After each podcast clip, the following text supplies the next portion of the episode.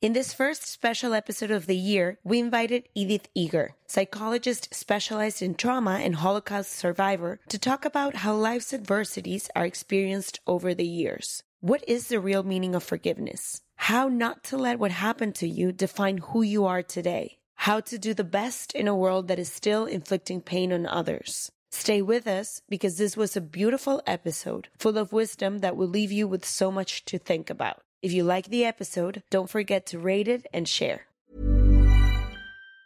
Even on a budget, quality is non-negotiable. That's why Quince is the place to score high-end essentials at 50 to 80% less than similar brands. Get your hands on buttery soft cashmere sweaters from just 60 bucks, Italian leather jackets, and so much more. And the best part about Quince, they exclusively partner with factories committed to safe, ethical, and responsible manufacturing. Elevate your style without the elevated price tag with Quince. Go to quince.com slash upgrade for free shipping and 365-day returns. Ever catch yourself eating the same flavorless dinner three days in a row?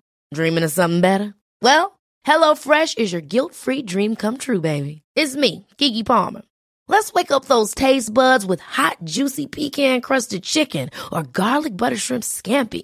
Mm. Hello Fresh. Stop dreaming of all the delicious possibilities and dig in at HelloFresh.com. Let's get this dinner party started.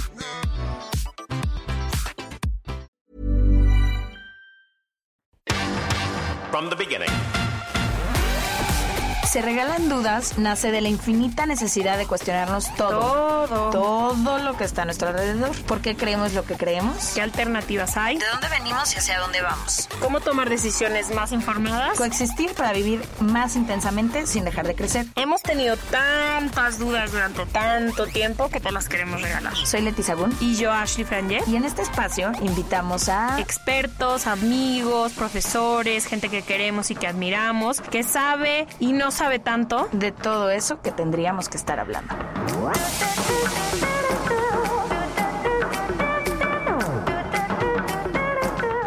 En colaboración con ACAST.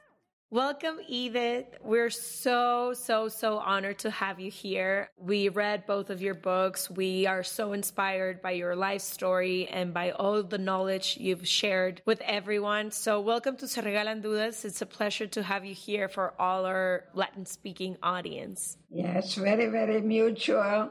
Um, love Mexico. I wouldn't mind retiring there, especially.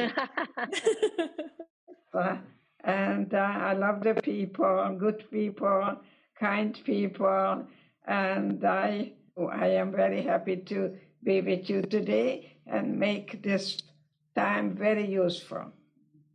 Yes, this is this is your house whenever you want to come here.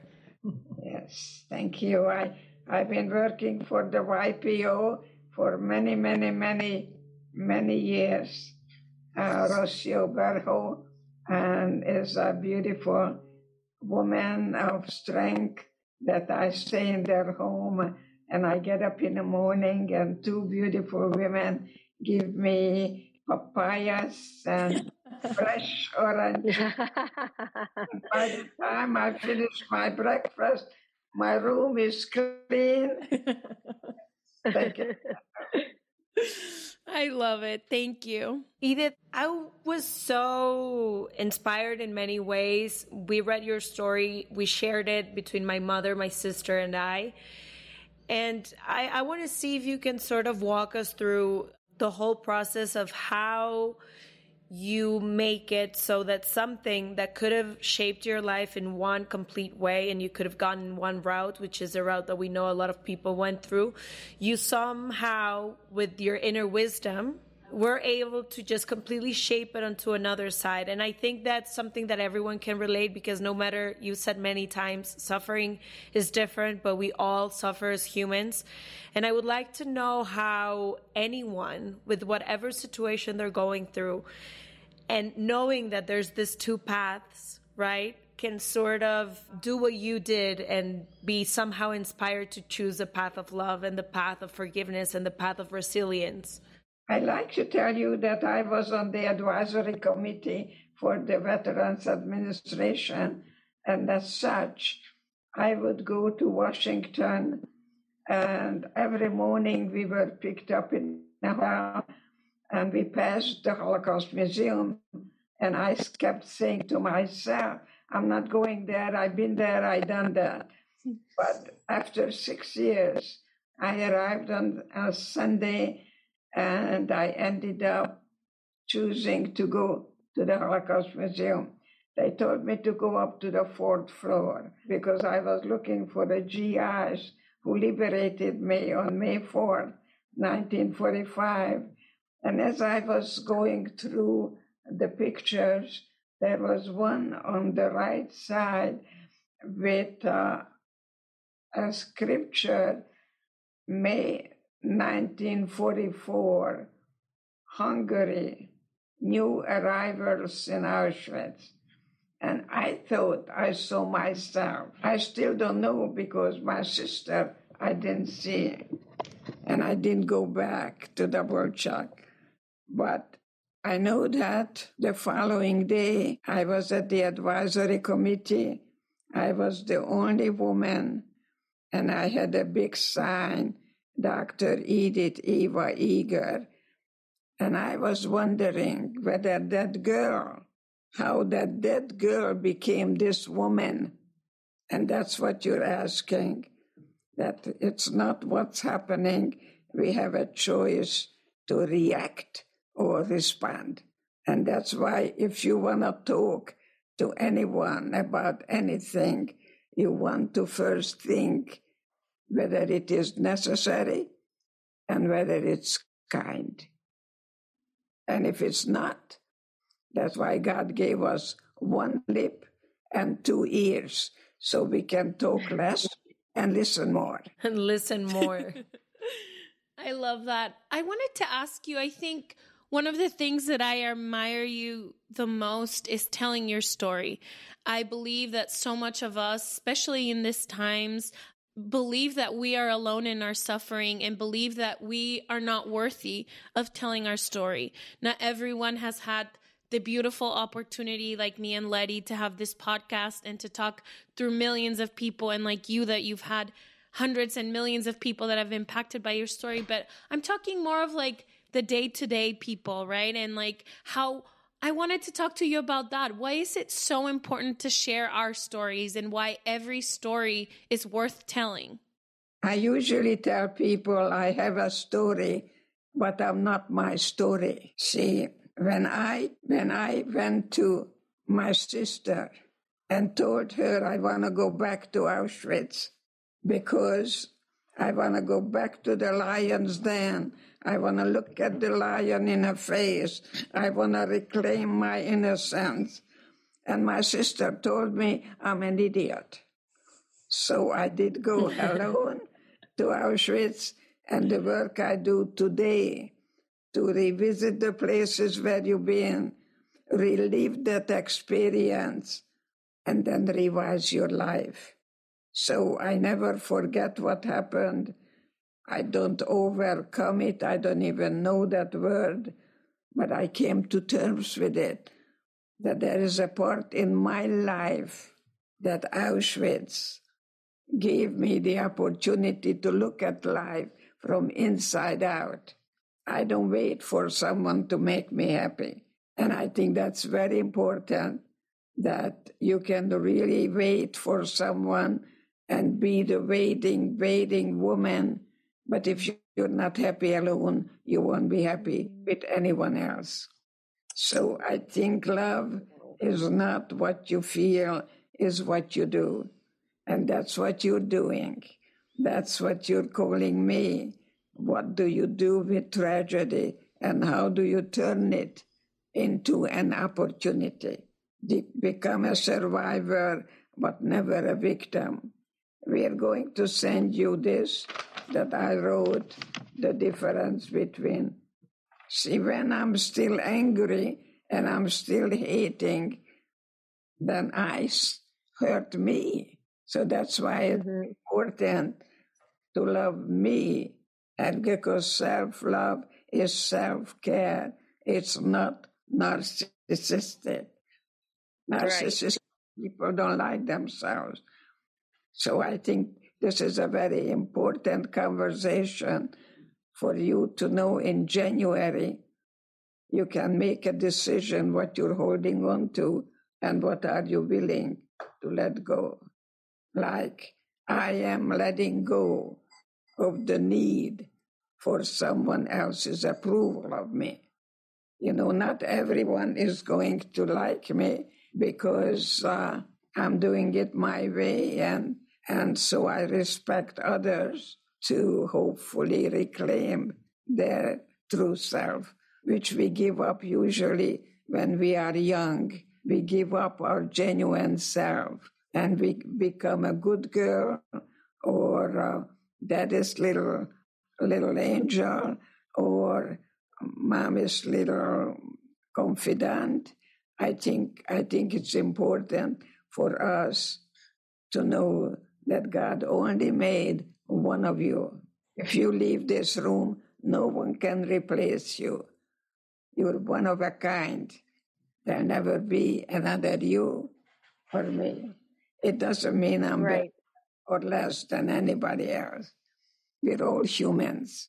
Which is also something that you say a lot and that really like stood with me the idea of how to reconnect with your power and with your freedom and how power is not what we were taught, but actually something that lives within. And that, as you said, you can only reclaim with yourself. And all of these things that we consider, because there are atrocious, right? There's so many uh, human despair that we cannot put words into, and I understand that. But then that's exactly where the opportunity comes of you, like you said, to not not be your story, but do something with that story and and reconnect in that way to your power. Because i feel like a lot of people we felt in life that power has been like taken from us to somebody else or to something else. And maybe we we've been stuck there for a long time in this victimhood of thinking that we were ripped of something until you actually realize you know what? It's something that comes from within that nobody can take away. And there's a particular story that I don't know if you feel comfortable telling that you tell in your book that I love uh, of when you're dancing in front of, of the general and you're saying, you know, I'm in this place and you can think that I am being the captive person here, but I am free within myself. And that is something that no one can ever take away from me.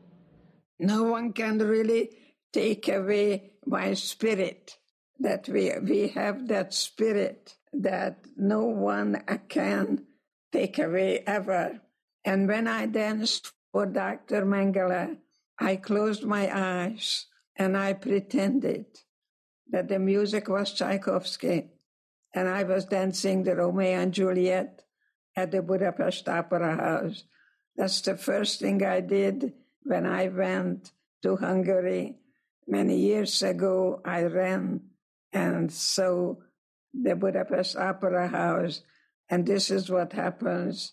So when someone tells me that they were inappropriately touched, but they don't want to tell me because I was in Auschwitz, and my answer is to her, I knew the enemy. It's just how you look at things. If you were raped, it's a very different way of look at everything because unfortunately we look at victims as being weak and victimizers as being strong. And that's why part of the psyche will identify with the aggressor. And if you want to study the Stockholm Syndrome, look it up in a, any psychology book that you identify with the aggressor. And many times I even worked with survivors and when they got angry and their children, they called them Nazis. And that's really not a, a good way for a mother to talk. Um, so that's why I think the work I do is about grieving, feeling, and healing. You cannot heal what you don't feel. Crying is good because what comes out of your body doesn't make you ill what stays in there does. Yeah, I didn't tell anyone I was in Auschwitz close to 20 years until I read Man's Search for Meaning mm. by Viktor Frankl. Viktor Frankl. Yeah, I read it in high school. There's this part, there's the talk of you that I heard that you talk a lot about the future and how we're when you were in the middle of all these things happening you said tomorrow i will be free. Tomorrow i will be free. And i think sometimes when you're in the middle of the storm it's so difficult to imagine a tomorrow especially when the days start going by and there's no you feel like there's no tomorrow. So i wanted to talk to you about that about like how has thinking of the future saved you in that particular time?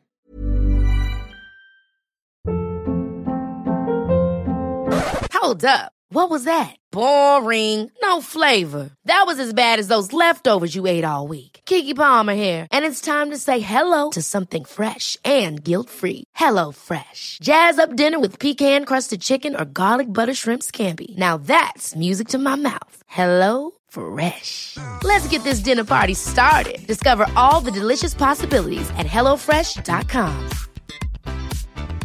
Many of us have those stubborn pounds that seem impossible to lose, no matter how good we eat or how hard we work out. My solution is PlushCare.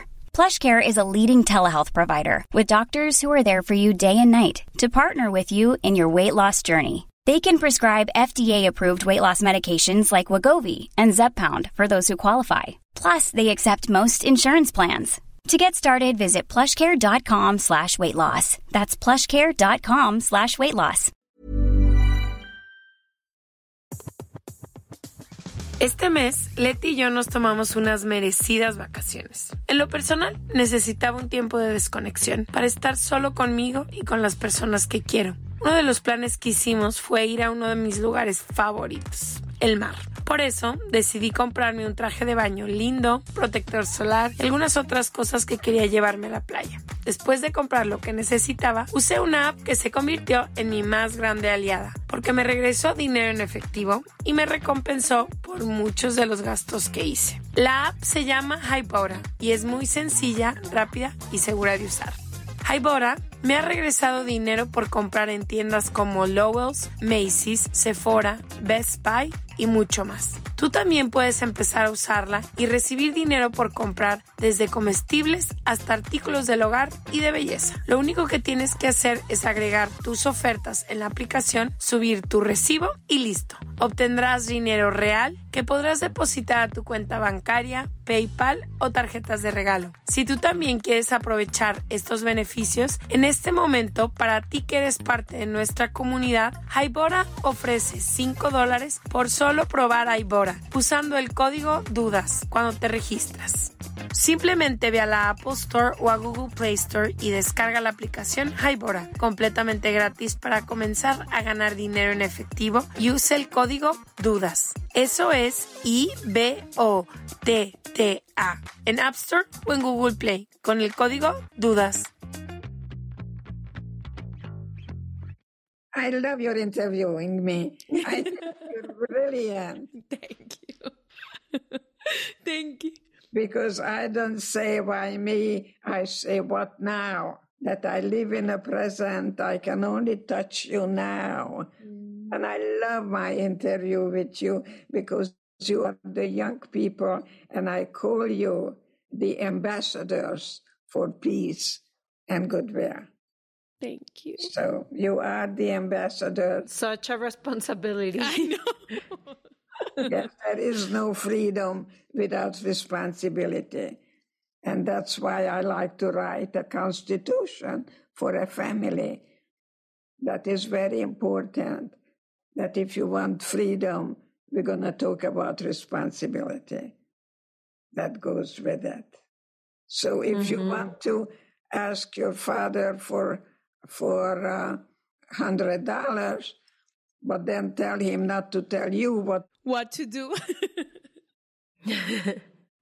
There's always more expensive things, right? Responsibility is more expensive than asking. Yes. Uh, uh, so you learn to negotiate and compromise.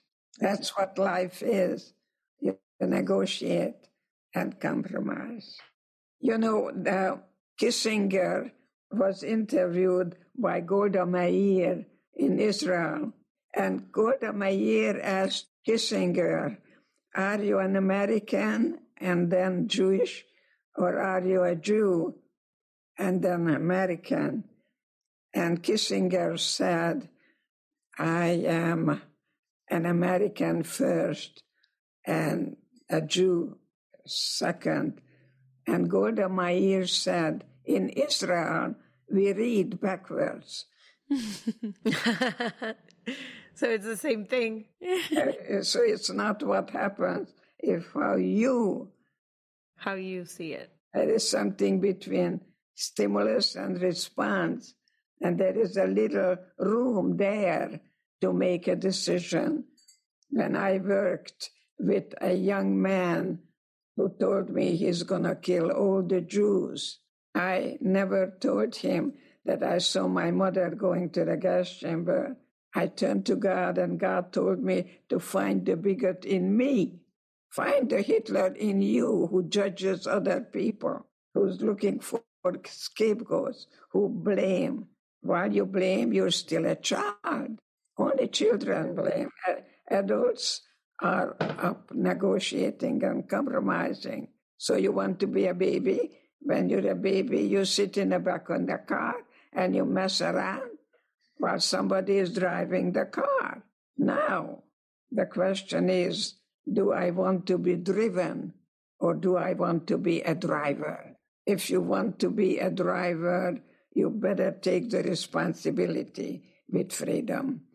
And that's why tomorrow became a wonderful friend to me because I said to myself, if I survive today, then tomorrow I'm going to see my boyfriend. tomorrow, tomorrow, I love you tomorrow. Mm-hmm. Tomorrow is your friend, and I never gave up. And that's why I'm so proud, knowing that never in a history of mankind such a scientific and systematic yeah Edith, I have a question for you uh, regarding all the experience you have also as, as, a therapist, because I know you lived your story, but also you've accompanied a lot of people with their stories. And it seems like our generation, particularly, is a generation suffering within. So, not that all human suffering has been put aside, but if we are more politically speaking in a time of peace, it seems like the suffering is now within within our minds. It's depression, it's anxiety. We're a generation that is really battling with that. And I would love to know what's your intake on that. And with all your experience, what do you think can be helpful for these young generations that are really struggling with mental health and that feel imprisoned in their own minds? Yes, I think you're very brilliant knowing that is not what happens, is what you do with it. That everything becomes an opportunity to choose whether I'm able to find hope in hopelessness, that I never ever give up, that I take back my power to choose the way I think about it, the way I feel about it, and the way I behave. So is thinking, feeling, and behaving. Change is synonymous with growth. If you don't change, you don't grow. It's very important to make a decision and then put it into action. Otherwise, you're revolving rather than evolving. Just like a butterfly. You let go, you let go of something that is really not empowering you to be a survivor. Because when you're a victim, you're always going to find a victimizer. And I think that's very, very important for you to talk to yourself. We're starting a new beginning, not going back. And tell someone how you feel, what you want, and how you negotiate and compromise. So if you didn't talk to your sister for a while, maybe it's time to tell her you would like to have lunch together and you would like to maybe cook some good enchiladas and talk about new beginnings because you want to be sure when you die that you're not going to ask what the world has given you, but in what way you were able to contribute to peace and love and passion for life. Another question that I wanted to ask you I know a lot of your work has been centered on grieving, on actually I think it's before forgiving, right? When you're grieving what happened to you and actually having this space. I was reading about you and how you said that what you said that you can't, you have to cry, you have to see what happened eye to eye. What can you tell us about grieving and the importance of holding that space for yourself and for others in front of you to actually grieve when we want to so fastly move on? You know what I mean? When something bad happens, what you want to do is to move on. Let me, t- let me tell you, uh, I really, um, I like to talk about the things that I lived myself. My granddaughter, Lindsay, who went to the bishop's school in La Jolla, asked me to buy her a dress so she can go to her dance. And so I did that. And I came home, and out of the blue, I noticed that I'm crying. The word understand is really very academic. I, I never understood.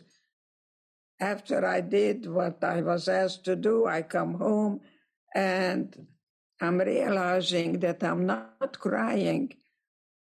What really happened that I bought her a dress, I came home, I cried because I never went to a dance.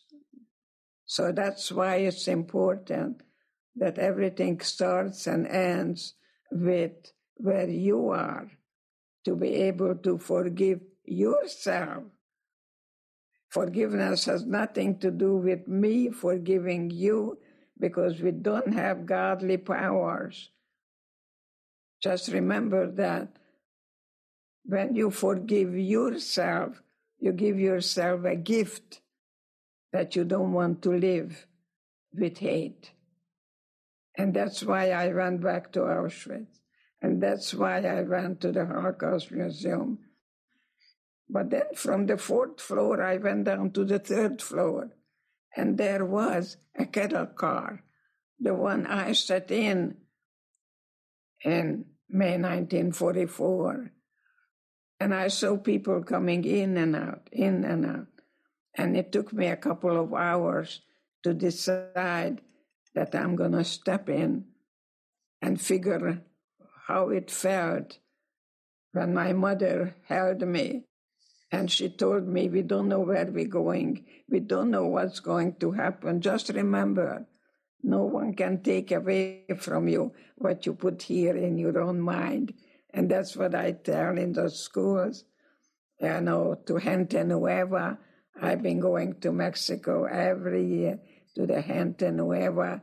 Beautiful people, beautiful people, and letting them know that. Uh, to be able to find order in your life. Stay in school as long as you can and see how you can recognize that everything happens just the way my mother told me that everything was taken away from me. And yet I had my sister and my mind and learned to go beyond the be me, me and commit myself to others because all we had was each other then, and all we have is each other now. So, grieving, feeling, and healing is what I do. That's the work that I do. That uh, crying is very healthy. What comes out of your body will never make you ill what stays in there does. So I am sure that you can hopefully be with women, especially, to recognize that they experience trauma and not to deny it, not to have any kind of delusions and minimize it. Oh, it wasn't such a big thing. Other people uh, suffered more than I did. I don't think that's very healthy. I think it's very important to go back to that lion's den, look at the lion in the face. And that's what I did. I went back to Auschwitz. I reclaimed my innocence and was able to turn anxiety into excitement that I'm here. What now? I am very happy to tell you that I get older and wiser and I feel very young and I live in the present. That one of the questions that we had in our book club because we are reading your book with all our audience is after all of this grief how do you forgive how how do people forgive things that seem unforgivable or that sound or felt unforgivable you know i had a woman who had a big big cross and came to see me and we talked and talked and talked. And she said to me, I'm so blessed that I found a good Christian counselor like you. So I didn't say anything. I just went on and and then she started out, I don't know if I can forgive my husband for what he did to me. And I asked her to repeat after me. Repeat after me. She said, What? Very angry at me. I said, I forgive myself for putting judgment on my husband. And she wanted to kill me. It's not fair. So I big, I big, I take the big guns and I asked, what did Jesus do? to the woman who committed adultery. You see, when you start with me and the way you look at things, that makes you either a victim or a victimizer. I think we are not more and not less than human beings. And as human beings, we are not perfect. Give up your perfectionism that can lead to procrastination. So, to be born again. So pretend you're pregnant and you give birth to the you that was meant to be free, free from the prison of your mind. And the key is in your pocket. There is something between birth and death called life. And I hope you have a good life, that you are able to live a life of meaning and you have purpose. And I know that when I was liberated, I was hoping that my parents are going to come back. And when my parents never showed up, I became very suicidal myself. And I wanted to die. And I know that God had a plan for me and said, I want you to be for something rather than against something. And this is really when I decided to live a life of joy and passion and to be useful to others. I don't ask you, how can I help you? I'm not Humpty Dumpty. I don't put people together, but I create an atmosphere where you can feel with me any feelings without the fear of being judged. Get rid of all your fear because fear and love does not coexist. From the least anxiety producing to the most anxiety producing, and just believe that you were not born with fear. And what you learn, you can unlearn. And that is good news. For my last question, I want to ask one of the book club questions because they were very excited that we were talking to you and it said from the Edith in 1940 to the Edith in 2022, what are you most proud of? Oh, that I'm able to transcend my ego needs and commit myself to others with my loving God that was with me and that is with me that I do everything what is humanly possible and then hand it over to the loving God. I love that.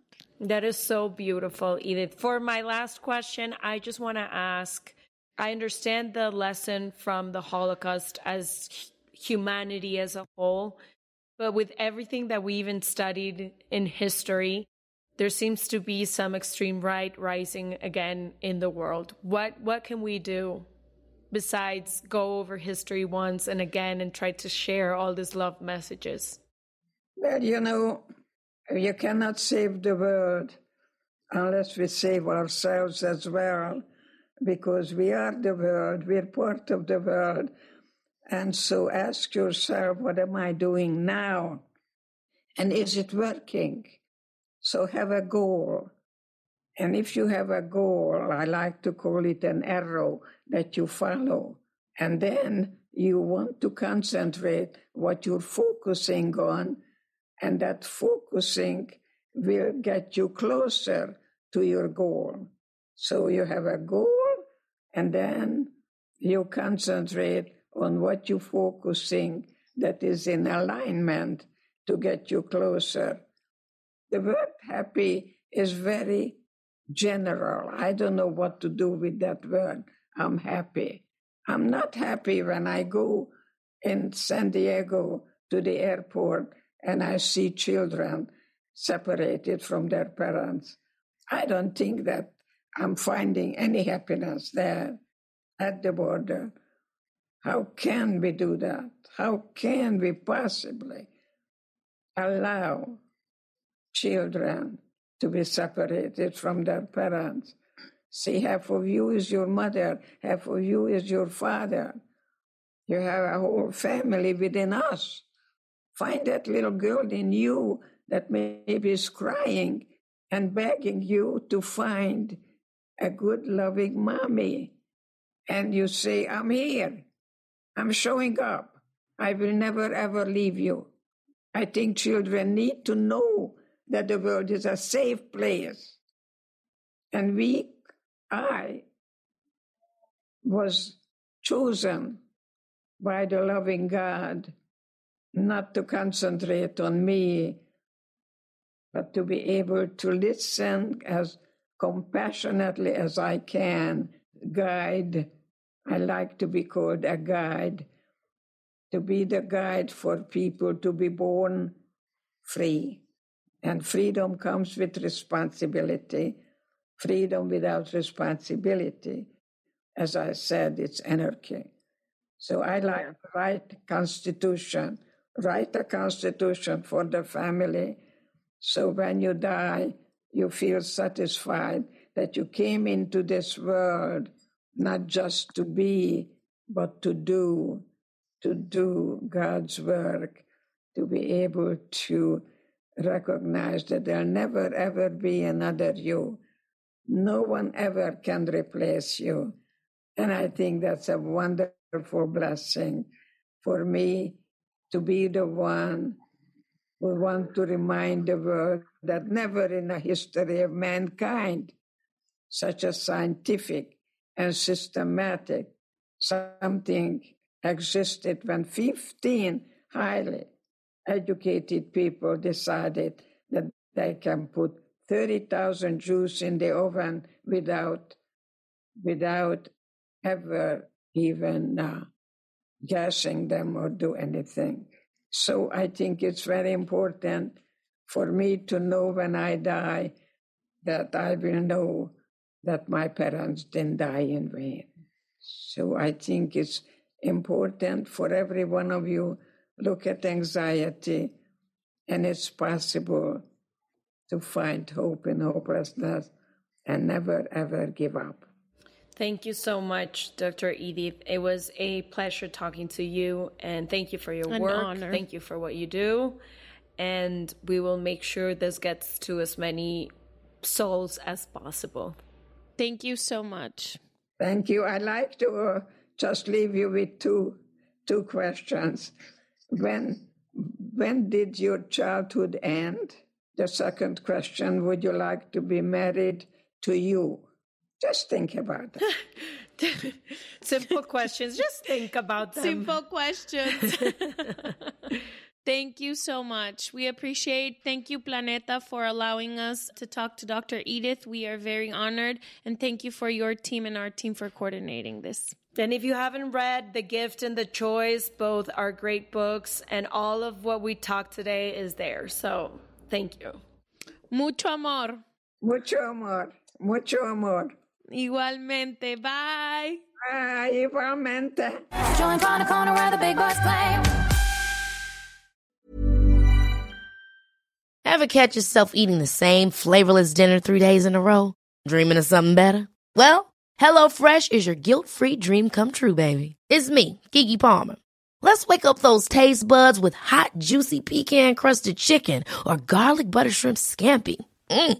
Hello Fresh. Stop dreaming of all the delicious possibilities and dig in at HelloFresh.com. Let's get this dinner party started. Hey, it's Paige DeSorbo from Giggly Squad. High quality fashion without the price tag. Say hello to Quince.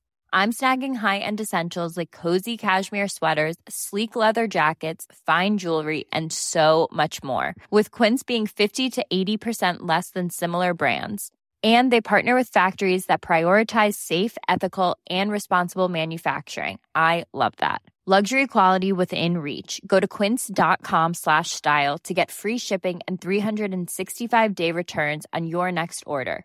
Quince.com slash style.